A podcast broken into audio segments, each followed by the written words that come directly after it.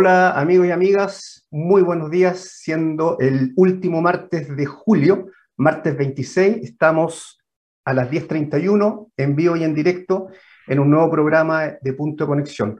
Estamos aquí junto a Katherine Hall. Hola Katy, ¿cómo estás? Hola Alexi, buenos días, ¿todo bien por acá? Los saludo a todos, muchas gracias por acompañarnos. Tengo un leve ruido de un taladro de repente afuera, así que eh, vamos a tratar de que se taladre lo menos posible. Perfecto. Oye, Katy, em, tenemos un, entretenido invitado hoy día em, para hablar de lo que es generación distribuida, pequeños medios de generación, ¿ya? Y una pequeña eh, comentario esta semana, em, ha estado, bueno, sigue muy movido el mercado y comentar lo que pasó ahora de la, licitación de tarifas de clientes regulados, ¿ya?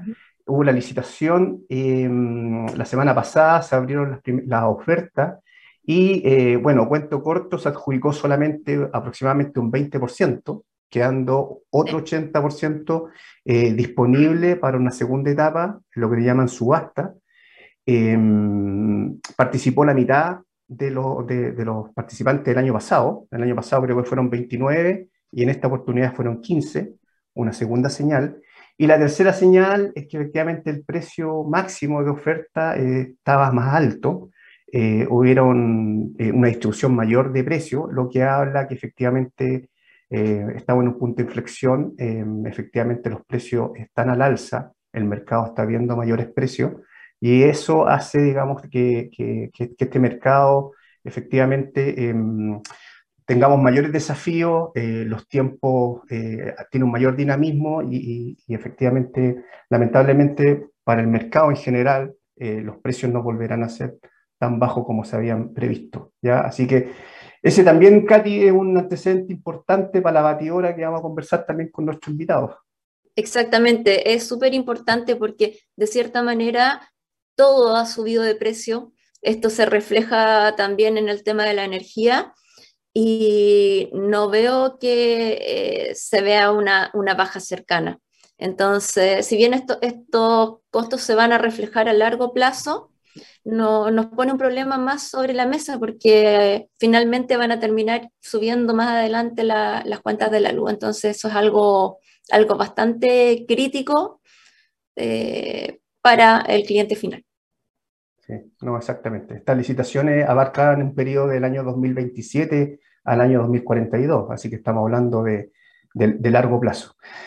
Así que, bueno, antes de eso, Katy, tenemos a un invitado, Francisco Yáñez, que, bueno, tú lo vas a presentar en detalle a la vuelta de... Vamos a ir a la primera pausa eh, comercial y estamos de vuelta con nuestro invitado. Historias desde los protagonistas en divoxradio.com.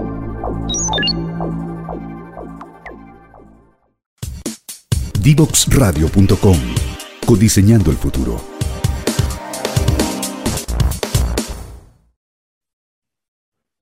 Ya estamos de vuelta. Eh, quiero presentarle a Francisco Yáñez, nuestro invitado de hoy. Muchos de ustedes ya lo conocen. Francisco es abogado, trabaja eh, en todos los temas relacionados con, energía, tiene su propia consultora. Aparte de eso, eh, es consejero de asesor y ahora se está repostulando al, al directorio. Y, bueno, Francisco, bienvenido. Nosotros nos conocemos harto, así que muy contenta de estar contigo. Em, este va a ser un programa súper entretenido porque vamos a hablar de un tema que nos encanta a los dos, así que muy bienvenido. Cuéntanos, Francisco, un poco más eh, de ti, en qué estás ahora y nos vamos a meter al tiro a hablar acerca de qué es la generación distribuida. Ya, pues gracias Katy por, por tu bienvenida. Eh, también, bueno, hemos trabajado en conjunto durante ya varios años. Con Alexi también me tocó ver algunos temas, así que eh, qué rico estar con usted, poder compartir en esta mañana y poder hablar de temas tan apasionantes como el tema de la energía. ¿En qué estoy yo ahora? Bienvenido, Francisco. Gracias, Alexi. ¿En qué estoy? Bueno, eh, con la consultora estamos trabajando con varios clientes, eh, sacando adelante un montón de proyectos. Son, varios inversionistas extranjeros que están muy entretenidos con todo lo que está pasando en, el mundo energético. Obviamente estamos todos a la espera ahí de la Comisión Nacional de Energía en varios proyectos, entonces, eh, pero hay varios, o sea, pasando lo que es el desarrollo a la construcción, así que en eso estamos. Eh, así que ha sido bien interesante todo este periodo de, cómo se están dando las cosas, así que va, va bien todo. Y sí, pues me repostulo al directorio de, de Asesor, así que mañana son las elecciones, eh, espero que sea un, se elija un súper buen directorio, vienen muchos desafíos muy interesantes para el, eh, para el sector, así que um, contento de poder ser parte, aportar eh, en, en, donde esté, así que es, es, lo que me motiva y lo que me llena de energía en el día a día. Esperamos que te vaya súper bien. cuéntanos, Francisco. Eh, cuando hablamos de generación distribuida, eh, ¿existe harta confusión al, respecto? ¿De qué tamaño estamos hablando más o menos? Y específicamente, ¿cuál es tu especialidad? Sí, en general cuando se habla de, los desafíos en generación distribuida o, o, en general lo que es la generación distribuida son los medios energéticos distribuidos, los METs que se llaman, y ahí se considera el net billing, el para los, los, que se están entrando en este tema son aquellos paneles que se van poniendo en los techos de las casas que sirven para autoconsumo o pueden inyectar a la red. Y están los que se llaman los PMGDs, que son los pequeños medios de generación distribuido, que esa ha sido mi expertise durante todo este tiempo, eh, donde hemos trabajado y eso donde hemos, hemos visto varios temas en conjunto, Katy. Eh, y, y los, los son aquellos medios de generación que pueden inyectar hasta 9 megas en la red de distribución y ahí tiene la D de PMGD y cuando es PMG inyectan transmisión y son hasta 9 megas. O sea, cuando uno, por ejemplo, va, la otra vez me pasó que fuimos por la ruta 5 Sur eh, y uno va viendo a la salida de Santiago, recién como antes de llegar a Bancagua, ya se empiezan a ver distintas como, como granjas de, de paneles solares eso es para que la gente pueda ir entendiendo. Son aproximadamente entre 6 a 18 hectáreas, más o menos lo que se ocupa en, esta dimensión, para ir creando estos proyectos. Perfecto. Eh, Francisco, y al respecto, ¿qué significa desarrollar un, esquemáticamente, si uno podría resumir, qué significa hacer un, desarrollar un proyecto? ¿Qué, ¿Qué incorpora? ¿Cuánto tiempo? ¿De qué estamos hablando? Uy, no hay una receta mágica para el tema del, desarrollo, pero es, bien interesante. a mí me toca trabajar con desarrolladores, me han entregado el management de, varios desarrollos. Eh, desarrollamos un proyecto también en conjunto eh, con, otra empresa y, estamos eh, siempre en un, en un constante aprendizaje. El desarrollo implica Em, tener la visión de poder hacer un proyecto, que ese proyecto sea realizable en el tiempo, o sea, que se pueda construir, eh, y para eso también uno tiene que tener una serie de elementos que debe ir considerando, desde los aspectos eléctricos, la relación con la distribuidora, desde los aspectos del relacionamiento con los, con los, propietarios de los terrenos, las comunidades, que es muy importante abarcar el diálogo siempre desde el inicio, ya sea con, con los propietarios, explicándoles lo que es junto con las comunidades, em, eh, cuando hay proyectos que son más complejos que otros, em, que lo ha habido.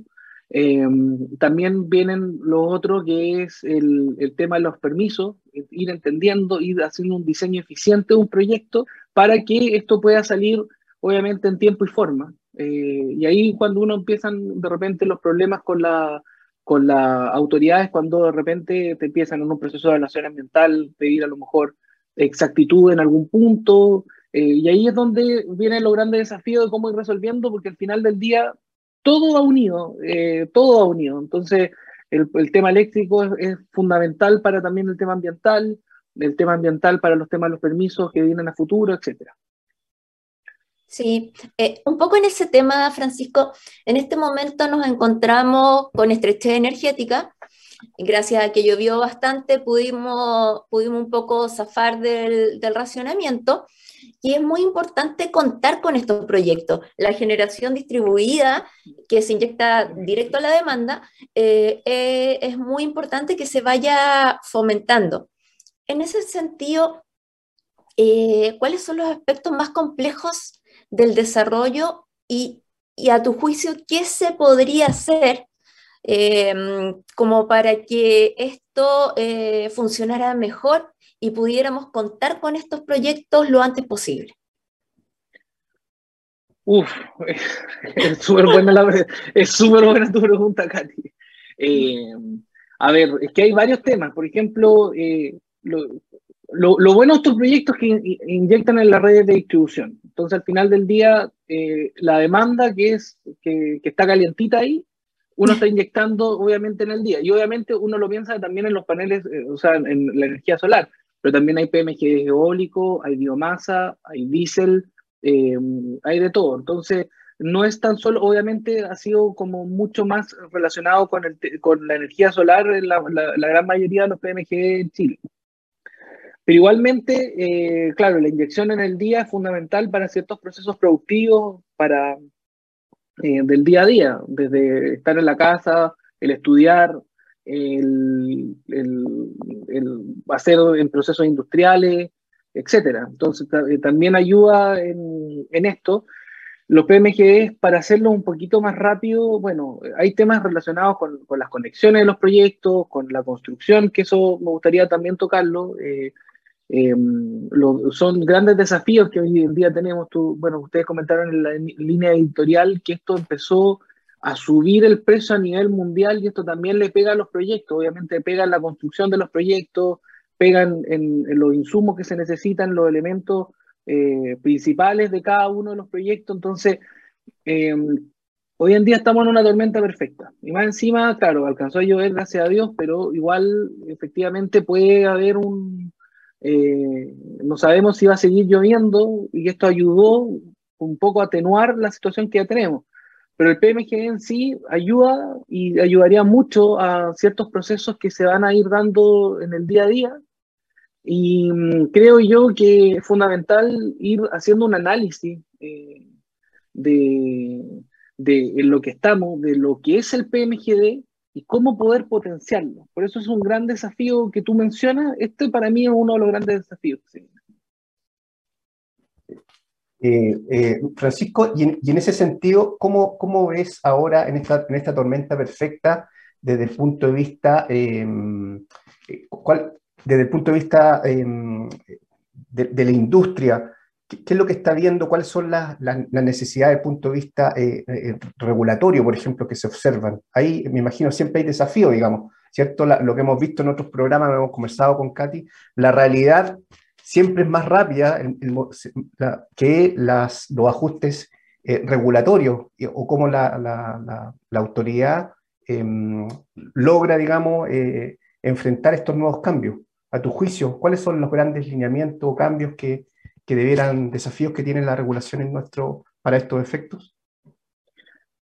yo creo que hay un tema fundamental de esta administración de, de, del Ministerio de Energía que es el diálogo y yo creo que el, acá es fundamental ir entendiendo y ir dialogando con los distintos actores que lo han hecho, pero también en la revisión en parte de lo que era el, el, decreto 88. Recordemos que cuando eh, se dio a conocer el decreto 88 hubo una serie de observaciones, que de hecho me, nos tocó trabajar en conjunto con la CATI, eh, y obviamente hubo muy poca respuesta a eso y eran observaciones muy interesantes porque son problemas que son reales hoy en día.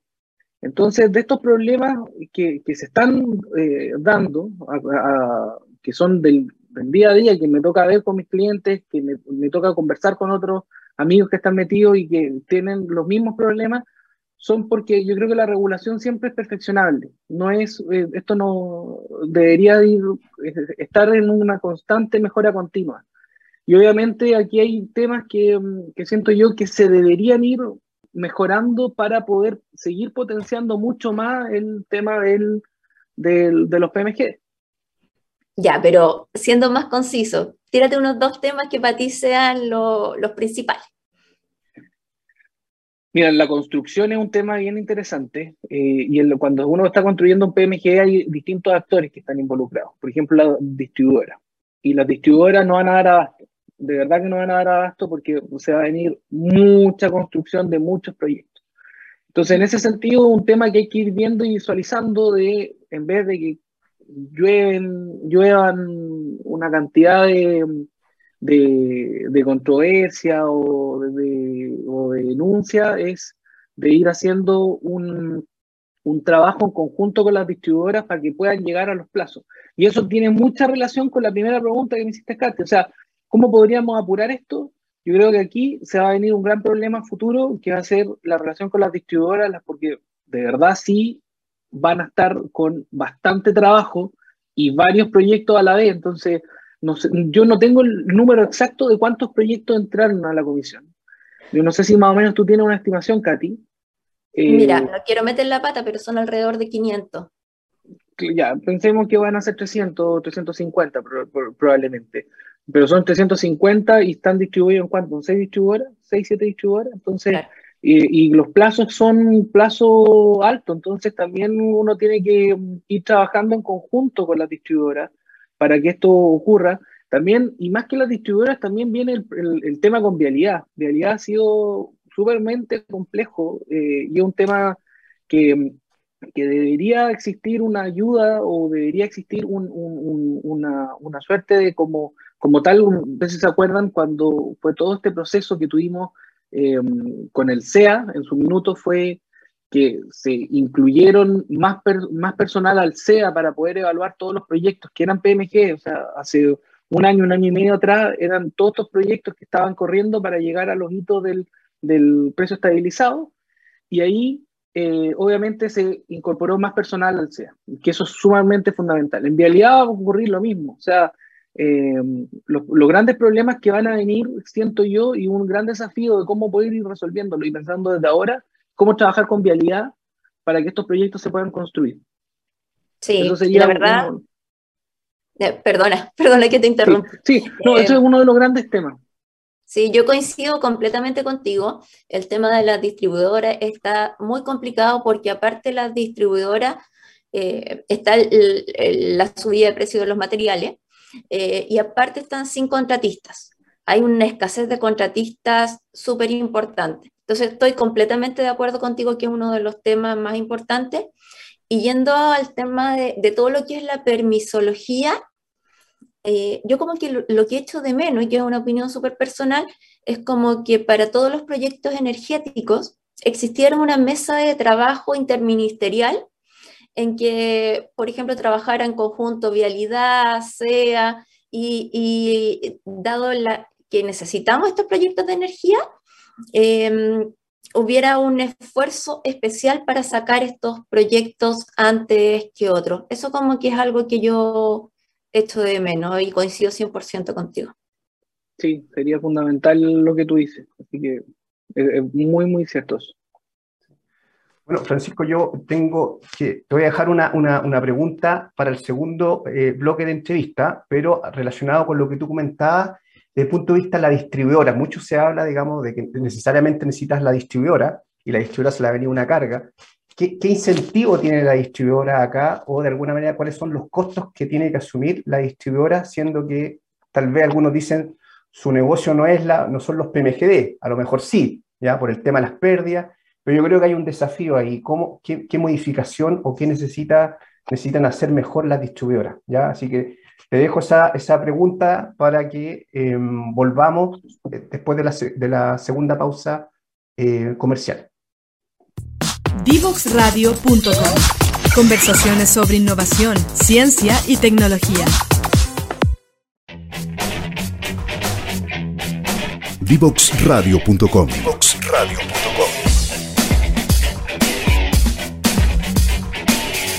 Conversaciones que simplifican lo complejo.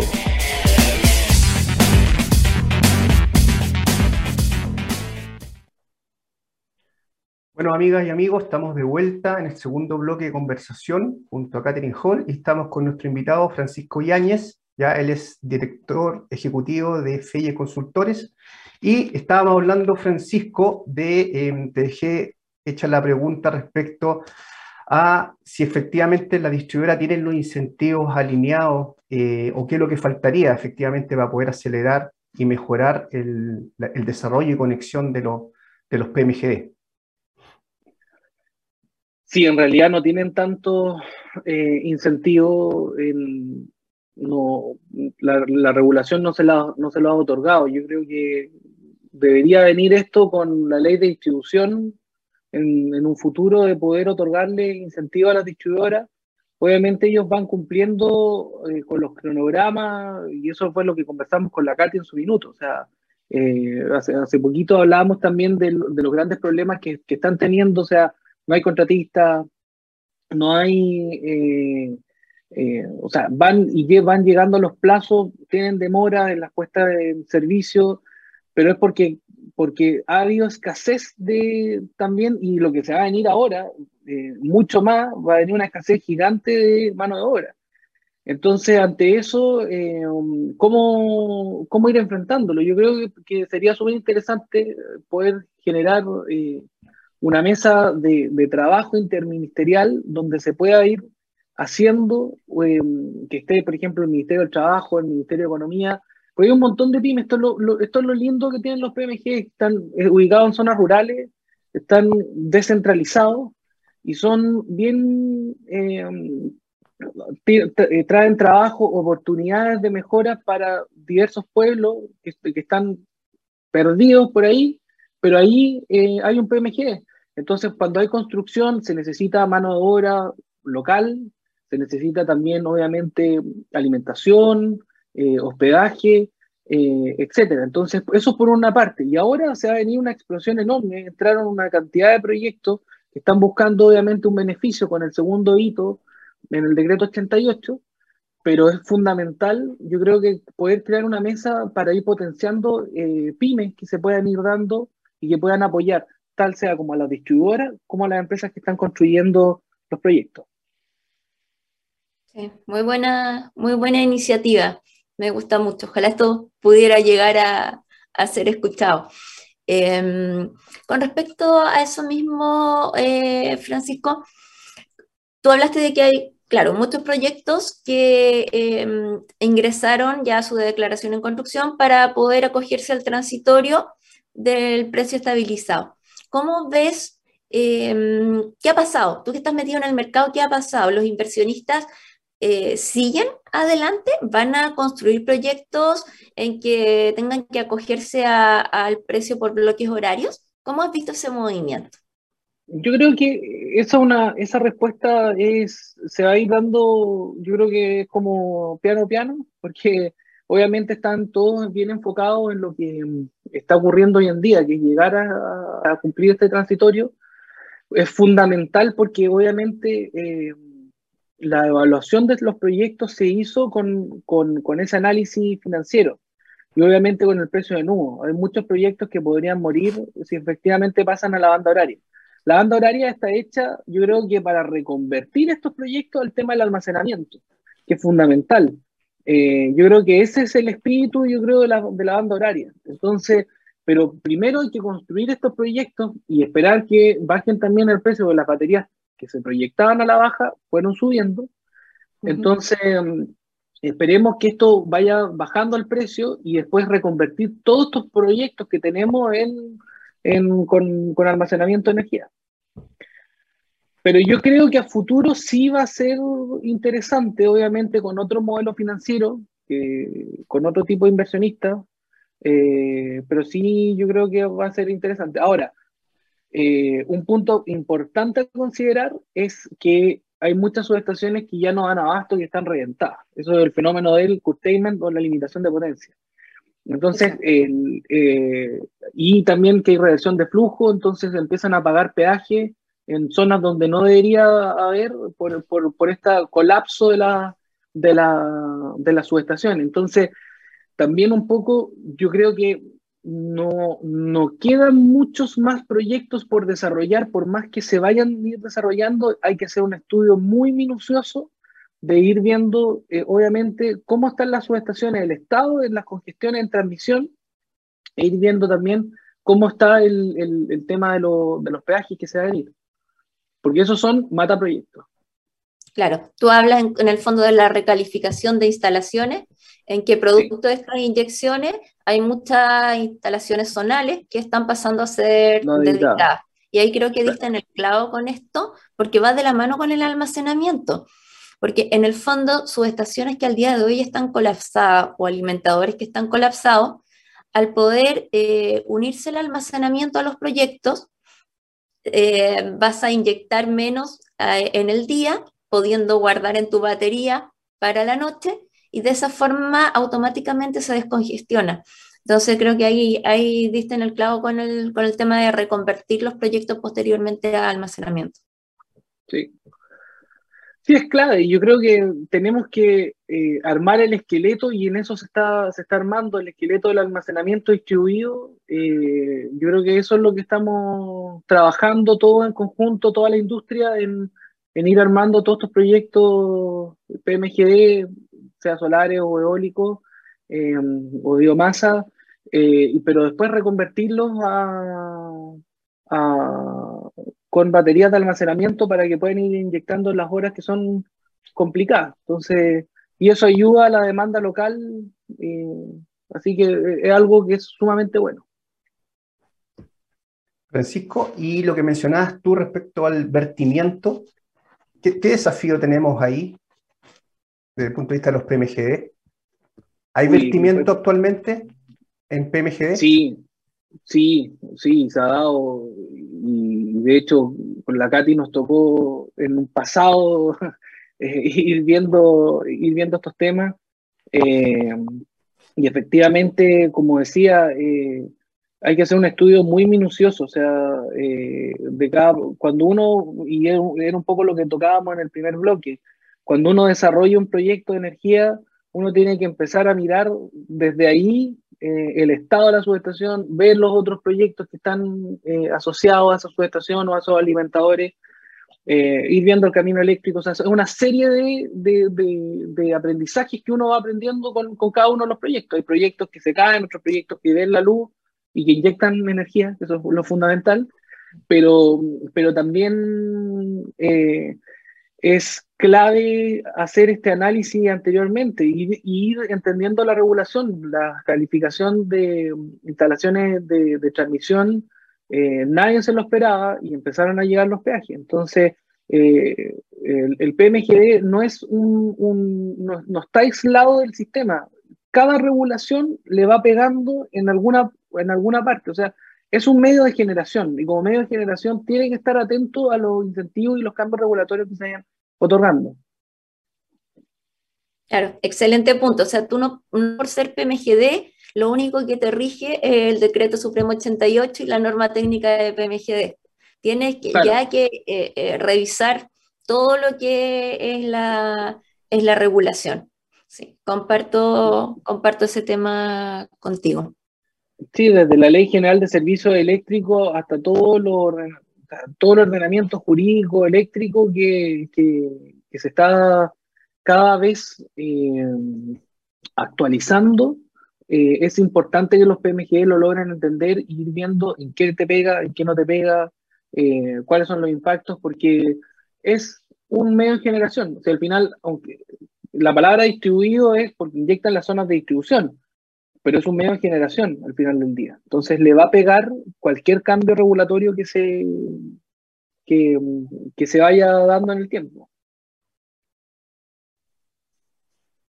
muy interesante, eh, Francisco, tu, análisis, tu comentario. Y al respecto, ¿qué, otra cosa? Em, ¿Tienes algún otro punto que haya quedado pendiente de, de, la administración pasada que tú pienses que a lo mejor eh, sea momento de, revisar. O sea, todo, como decías tú, es perfectible y mejorable. ¿Hay algunos otros puntos que sean mejorables y perfectibles a tu juicio? Sí, en, sí en, el, ámbito del decreto 88 yo creo que es necesario ir mirándolo, ir analizando eh, con la realidad.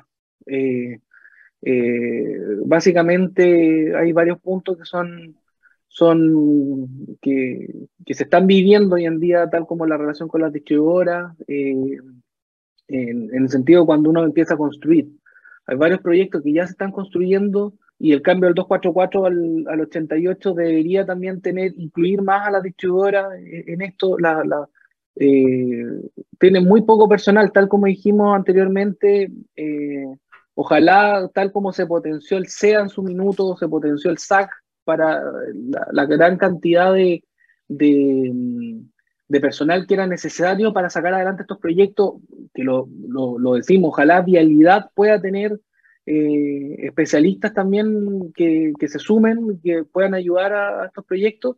Lo mismo debería ocurrir con las distribuidoras. Las distribuidoras, cuando uno conversa con, con, con los que están ahí en, en la, eh, dando la, la, cara en el día a día, eh, los pobres son muy pocos. Entonces también tiene que haber un incentivo de mayor contratación de personal. También otros, otros temas como contratista que va, se escapa un poco de lo que busca el decreto 88, pero, pero yo creo que también una revisión de poder ir conversando con la industria de cuáles son los grandes problemas que, que están teniendo hoy en día, cómo podría ser perfectible, y encuentro que eso es podría ser un gran alivio para muchos que estamos eh, trabajando en estos proyectos. Claro, y ahí hay un punto bien importante, porque en el fondo todos sabemos que existen ciertos vacíos regulatorios. Y esos vacíos regulatorios al final terminan en la SEC. Y la SEC es la que tiene que ir interpretando. Entonces, eh, ¿cómo ves eso? ¿Cómo, cómo eh, se está resolviendo? Bueno, tú aparte eres abogado, el tema de las controversias, ¿cómo, cómo se, se está viendo ese tema? Las controversias han salido en tiempo, eh, en el último, en la última etapa podríamos decir, han salido en tiempo. Eh, obviamente eh, es un proceso reglado que, que lleva su, su, la cantidad de días hábiles que tienen. Eh, no sé, bueno, yo no sé en este momento cuántas controversias se están presentando, o sea, sería importante a lo mejor conocer ese, ese número pero por lo menos están dentro de los seis, siete meses, siempre y cuando no tenga otra arista que, no sé, interactuar con algún ministerio, o sea, con el Ministerio de Energía en este caso. Pero básicamente eh, han salido en tiempo y obviamente, claro, los criterios que, que, que tiene la SEC es caso a caso. O sea, se va otorgando caso a caso por cada uno de los, de los proyectos específicamente en los puntos que se están haciendo mención. Entonces, eh, también la SEC eh, en su minuto, claro, yo me acuerdo hace un año atrás que había una explosión de controversia en su minuto, pero obviamente fueron resolviéndolas bien. Yo ahí siento que se, están saliendo en tiempo y forma. Ya, excelente punto. Perdona, Alexi, eh, que quería recalcar algo ahí porque en general eh, una de las cosas que nos ha pasado conversando con la SEC es que dicen que a ellos llegan muchas controversias que no tienen, como podríamos decir, mucha carne. O sea, no, claro. no, acompañan todos los antecedentes. Entonces, eso es algo que hace que la respuesta a la controversia sea más lenta, porque es distinto que a ti te entreguen todo, a que eh, tengas que ponerte tú a solicitar la información y a investigar. Entonces, pienso que ahí hay un punto súper importante en asesorarse y saber eh, presentar bien una controversia con todo lo que se debe acompañar como para que esto fluya mejor. Sí, o sea, es fundamental ir viendo el problema y en ese problema ir viendo si hay intentos de partida, eh, de mm, partidas en el ICC, ir entendiendo el por qué, el valor, por qué, cuál es el BNR aplicable, cuáles son los costos homologables, etcétera. Entonces, todo eso influye en, en, ir haciendo un buen análisis, que al final del día también eh, va saliendo mejores precedentes que van dejando al final del día ir mejorando la, la industria. Uh -huh. Oye, Francisco, tú que estás en el, en, en el medio ahí y, y, y participas también del, del, de la Asociación de Asesor, digamos, ¿se ven algunos modelos de, de negocio eh, relacionados eh, a, a, lo, a, los a la generación distribuida, a los PMGD, al tema asociativo, distinto al almacenamiento, ya que es claramente un, un, un modelo de negocio, digamos, pero se ven algunos otros esquemas asociativos, por ejemplo, cooperativismo? ¿Se observa algún, alguna visión respecto al cooperativismo en, en lo que es generación distribuida?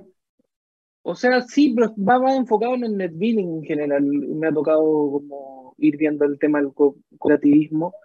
Pero, pero sí, eh, hay un punto que, se han ido dando distintas, distintos modelos de negocio relacionados con los PMG, ya sea en la operación y mantenimiento, ya sea en, en temas, por ejemplo, eh, eh, otros mercados de inteligencia artificial relacionados con, con, con mejora eh, también en la misma construcción se ha ido dando eh, empresas que se están especializando en ciertos nichos que son fundamentales para la construcción, que son como subcontratistas. Eh, entonces, en general, la, todos estos proyectos también han ayudado con eso, han ayudado también a ir creando otras industrias dentro del mercado de la energía y que al final del día parten con estos proyectos y después van replicando y se van fuera de Chile también a, ofrecer estos servicios. Ya, perfecto. Sí, te, hacía la pregunta porque hay otros, eh, otros lugares, no sé, Dinamarca, que hay, hay sectores que la propia gente tiene sus medios de generación, los medios eólicos, y uno podría esperar también que en algunos sectores, incluso sectores rurales, así como las cooperativas, a lo mejor de agua, podrían haber ciertas asociaciones de tal manera de que hayan ciertas comunidades que quieran tener sus pequeños PMGD, digamos. La pregunta es por qué no, digamos. O sea, es algo, es súper cierto lo que tú estás mencionando y eso yo creo que es un gran desafío también para poder incorporarlo, obviamente, como una política pública. De, yo creo que en el programa de gobierno está, no, creo que lo leí en algún minuto y, y debería ser un, por ejemplo, en muchas redes que son off-grid, eh, que se podrían dar como un, PMGE eh, para, para, estas zonas más aisladas. Eh, no, tengo, no tengo datos de, de, cuántos proyectos así hay en Chile, pero sé que se han hecho, se han hecho en redes off-grid, se han hecho proyectos comunitarios para la gente. No, yo creo que hay una oportunidad y bien como decías tú, eh, los PMGD, la generación distribuida, lo que hace es democratizar de alguna manera la energía, así como hablabas tú, el tema de la construcción, los proyectos más locales, los mismos inversionistas, ¿para qué decir? ¿Cierto? Los inversionistas están de alguna manera atomizados. Hay inversionistas que tienen su, un PMGD, ¿cierto? Eh, y, eso hace de alguna manera de que, de que, de, que, de que este negocio, eh, en el buen sentido de la palabra, pueda abarcar más actores y, yo creo, hecho de menos un poco ahí eh, cómo nos ha desarrollado em, la generación distribuida a, escala más comunitaria. Yo sé que hay algunas cooperativas, ¿ya? las cooperativas eléctricas, que, que, están, que están ingresando, digamos, y tienen sus PMGD que lo han hecho, digamos, y yo creo que es un punto, es un punto interesante y yo creo que el gobierno deberá también em, eh, poner más ficha en ese, en ese ámbito. Sí, estoy de acuerdo contigo en ese sentido. Mm, sí. Oye, nos va quedando poco tiempo y no quiero dejar de mencionar un tema que es muy importante en este momento y porque es, un tema en el que todos los relacionados a PMGD están en las mismas y es el tema de la declaración en construcción. Uy. Eh, es, un tema que no deja de ser polémico, pero sabemos que hay mucha gente que nos está escuchando que está como, pucha, ingresé a mi declaración en construcción, Em, cuándo me van a contestar. de los últimos proyectos que has visto tú, Francisco, eh, ¿tienes alguna idea más o menos? Yo, tengo la mía, pero para que conversemos acerca de, cómo va avanzando esto, más o menos en qué fecha están, y, nos cuentes un poco, tú también como lo tienes clarísimo, cuál es el plazo que tiene la CNE para responder. Bueno, aprovecho de contar la última pregunta de inmediato. Tiene, o sea, los proyectos tienen que contar con su resolución al 8 de octubre del 2022. Es decir, eh, que salga la resolución de la Comisión Nacional de Energía en donde te diga eh, el proyecto ha sido declarado en construcción.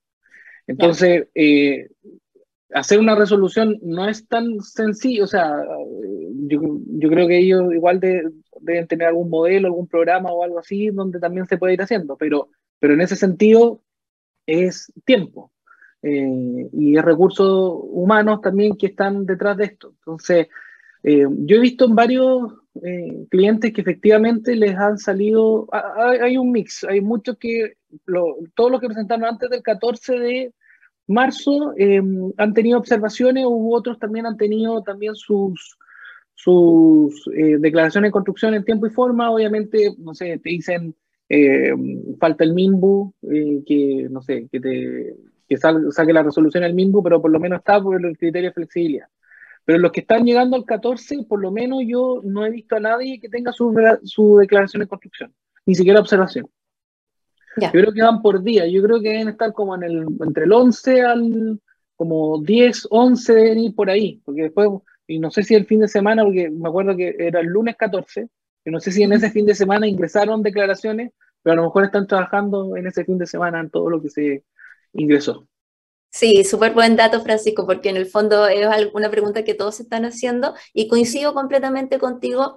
Eh, tengo varios proyectos ingresados el 10 de marzo y me han llegado observaciones a algunos, porque ahí hubo una tremenda avalancha, tal como tú dices, de, de proyectos. Entonces, como para los que nos están escuchando, por ahí va, va la fecha, que es un buen antecedente. Sí. Sí, así que nada, por tener paciencia, esperar y que ojalá salga para todos los que están escuchando sus proyectos, a todo bien y se pueda tener la resolución lo antes posible, como todos queremos para estar tranquilos antes del 8 de octubre. Excelente, no, ojalá así sea. Francisco, queremos a nombre de la radio, a nombre del programa, agradecerte tu participación, eh, dejarte cordialmente invitado a lo mejor para otra más adelante, ¿ya? Sería bueno saber después, después de esta fecha del 8 de octubre, ¿cierto? Saber, saber cómo, cómo está el mercado, ¿cierto? Así que eh, agradecer tu participación y esta agradable conversación con nosotros. No, pues muchas gracias, Katy, Alexi, y a la radio por la invitación, así que encantado en, otra oportunidad de poder acompañarlo, poder comentar en qué está el mercado post 8 de octubre, sería, sería interesante también poder estar con ustedes. Me sumo a los agradecimientos, Francisco, un gusto tenerte con nosotros. Todos estos temas son muy importantes, así que muchas gracias, estuvo muy entretenido. Eso, muchas gracias. muchas gracias y que te vaya bien en la, mucha suerte en, la, en las elecciones de asesor. Ah, muchas gracias, muchas gracias. Sí. Vamos a ir, amigo y amiga, a la tercera y última pausa musical. Divoxradio.com Conversaciones sobre innovación, ciencia y tecnología. Divoxradio.com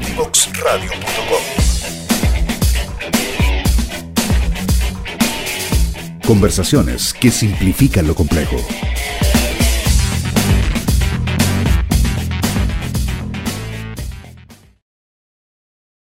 Ya estamos de vuelta. Eh, nos quedamos muy contentos con la conversación con Francisco, estuvo muy entretenida. Abarcamos puntos muy relevantes.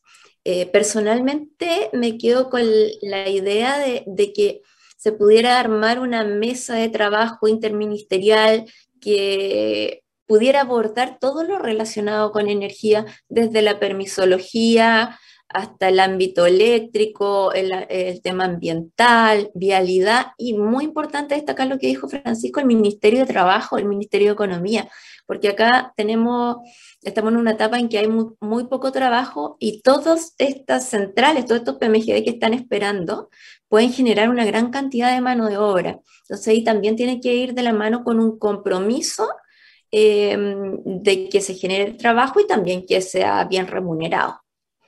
Alexis, ¿con qué te quedas tú?